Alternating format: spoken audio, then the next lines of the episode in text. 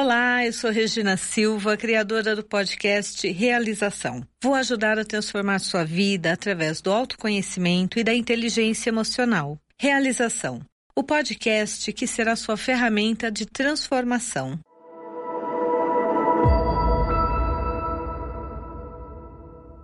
Dando continuidade ao episódio anterior, eu faço constelação há 18 anos, mais de 3.600 constelações, e eu comecei a entender uma coisa muito interessante, que quando nós estamos ocupando o nosso lugar na família, nós nos sentimos plenos e verdadeiros em todos os lugares.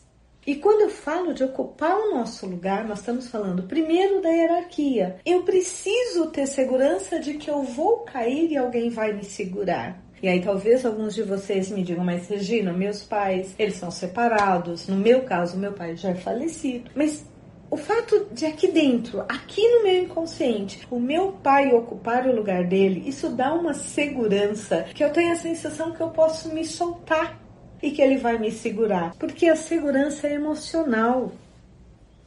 Então, quando eu posso ser a criança na relação dos meus pais, quando eu posso não ter que escolher entre os meus pais, eles se escolheram, eles decidiram se casar, eles decidiram ter filhos. Eu vim depois, quando eu tenho essa consciência. Eu não preciso ser nada além do que eu sou. Então, eu não preciso ficar condicionalmente tentando ser melhor em tudo para ser amada, porque eu trago o amor incondicional dos meus pais em mim.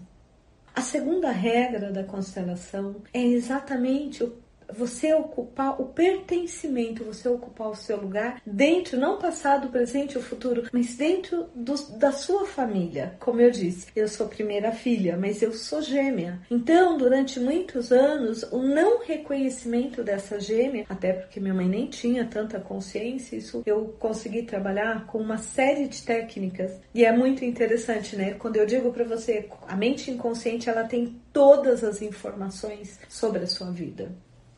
Eu sempre fui aquela criança e adolescente, e mesmo na faculdade, que virava e mexia, eu dizia assim: se eu tivesse uma irmã gêmea. Mas se a minha gêmea estivesse aqui, todo mundo brincava, né? Eu dizia não, porque quando eu tiver filhos, vão ser no mínimo gêmeos. E todo mundo falava, gente, como é que você tem fixação por gêmeo? Eu dizia, engraçado, né? Na minha família não tem gêmeos. Na verdade, não é real isso. Na minha família, minha mãe teve duas gestações de gêmeos.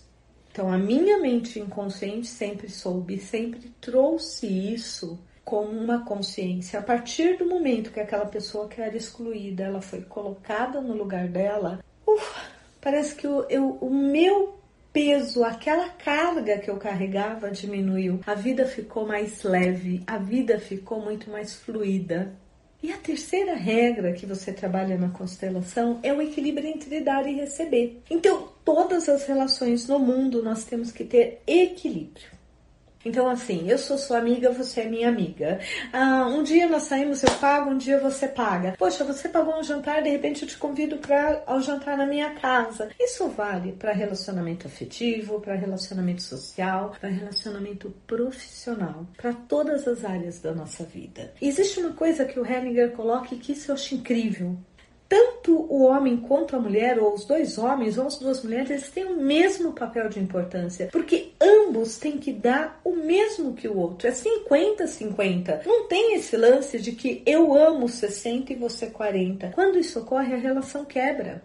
E aí nós entramos numa discussão que é, há muitos anos atrás nós tivemos uma linha que eram mulheres que amavam demais. E que hoje eu falo, são mulheres que elas elas têm tanto amor para dar, elas dão tanto que elas acabam quebrando a relação, porque elas criam um desequilíbrio na relação. Só que isso não é só para mulheres, isso também vale para os homens. Isso também vale quando nós fazemos qualquer negócio para pertencer a um grupo. Nós damos excessivamente, é como se com isso eu gerasse uma dívida no grupo então, na empresa ou no relacionamento, e o outro não dá conta de manter essa dívida. Então, quando eu começo a tentar muito ser amiga de alguém, quando eu começo a. Quando uma, uma pessoa diz para outra, eu te amo por mim e por você, é a maior mentira que você pode contar para alguém. A única vez que você diz para uma pessoa, o meu amor é o suficiente por mim e por você. São em duas situações, porque aí o desequilíbrio é natural. Primeiro é quando você tem filhos. Por exemplo, tudo que os meus pais me deram, o amor, o carinho, o cuidado, a vida eu não tenho como devolver para eles. mas eu posso dar para alguém. No meu caso, eu não tive filhos, então eu dou esse amor, esse carinho. A vida não dá, mas tudo que eu recebi dos meus pais e que me fez uma pessoa rica, porque eu tenho que dar, eu tenho amor para dar para os meus sobrinhos. Ah, mas você está dando tanto amor, será que eles vão retribuir? Isso não é importante. Por quê? Porque o que eu estou dando para eles, eles vão dar para os filhos deles ou para os filhos dos amigos. Porque eu recebi isso dos meus tios e das minhas tias e dos meus pais. Então eu tenho que dar. Se eu não tivesse recebido, eu não teria como dar. E aí eu criaria um desequilíbrio nessa relação, porque eu iria cobrar o que eu não recebi. Como eu recebi, eu tenho que dar. Então, na relação de pais para os filhos, de padrinhos para, afilhados, é um equilíbrio. Eu dou, dou, dou e o outro pega tudo aquilo e dá para a próxima geração. Isso mantém uma relação equilibrada. E outra, por exemplo, como nós estamos fazendo aqui. Uma pessoa que escreve um livro, uma pessoa que dá uma palestra, uma pessoa que dá um curso, um professor que te ensina. Não importa quanto você pague, seja pelo livro, por uma palestra, por uma sessão, você nunca vai pagar o suficiente porque para, pelo tempo que essa pessoa se dedicou a estudar, a escrever, a se aprimorar. Você não vai ter como equilibrar. Mas quando a pessoa, por exemplo, quando você usa esse conhecimento que eu estou te passando, quando você lê um livro e você repassa essa informação, o que que acontece? Você equilibrou a relação. Então, qual é o propósito da constelação? Fazer com que mente conscientemente e inconsciente olhem para a mesma direção.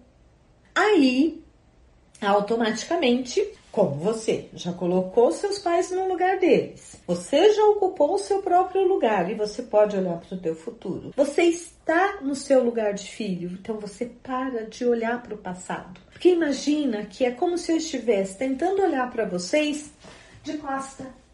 Porque eu estou o tempo inteiro olhando para a relação dos meus pais e não para a minha relação. Como é que eu vou estar presente? Quando eu olho, eu, eu ocupo esse papel, quando eu paro de assumir pesos que não são meus, que são dos meus pais, dos meus bisavós, tataravós, de relações passadas, o que que acontece? Eu consigo olhar para mim. Então eu brinco que assim, quando que nós devemos é, realmente buscar um ou outro? Na minha opinião, terapia a gente deveria fazer desde a infância, porque nós precisamos nos conhecer. Nós precisamos ter um lugar onde nós possamos falar sobre todos os nossos medos sem julgamento.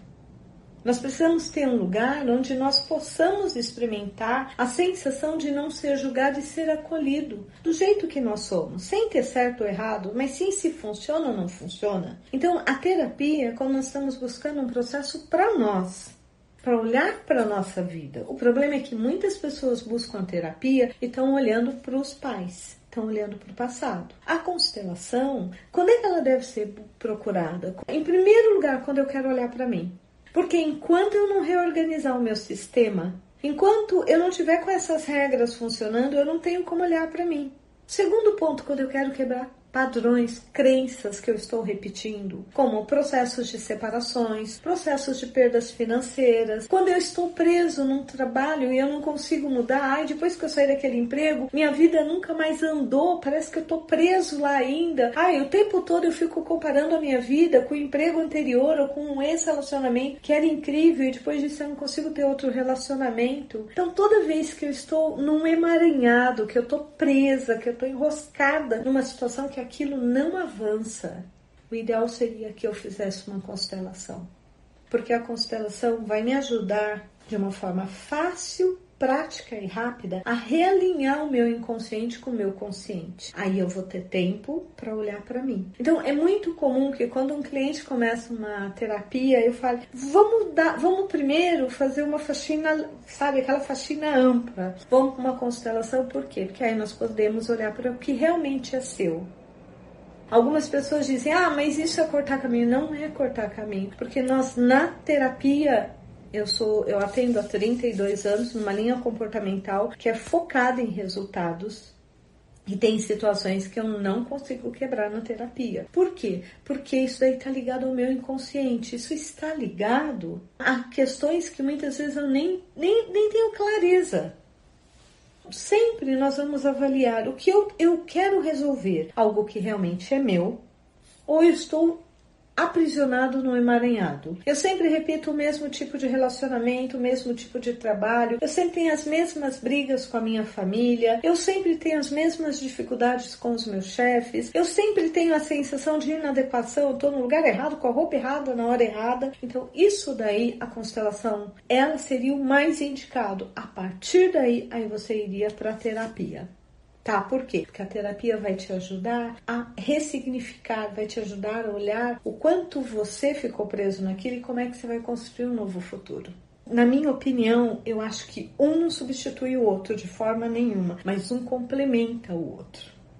Tá? E quando nós falamos em complementar, nós estamos dizendo que hoje o que nós temos de mais precioso na nossa vida, pelo menos é o que eu acho que eu tenho de mais precioso na minha vida, é o tempo para estar com as pessoas que eu amo, para realizar meus sonhos, para evoluir.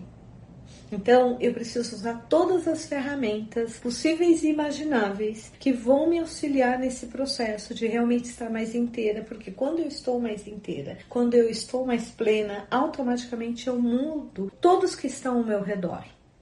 Então, é um processo de responsabilidade individual a evolução.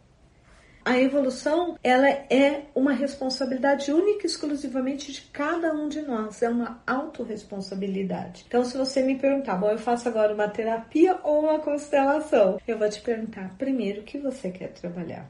Isso tem a ver com você ou tem a ver com uma repetição, com um padrão, com algo que você sente que você está emaranhado? Porque dependendo da resposta, é o que eu vou te indicar. E muitas vezes vou te dizer, você pode começar pela terapia e para constelação ou pode começar pela constelação, ver o que depois daquela constelação realmente vai sobrar para você aí trabalhar na terapia, porque aí é um processo de autoconhecimento.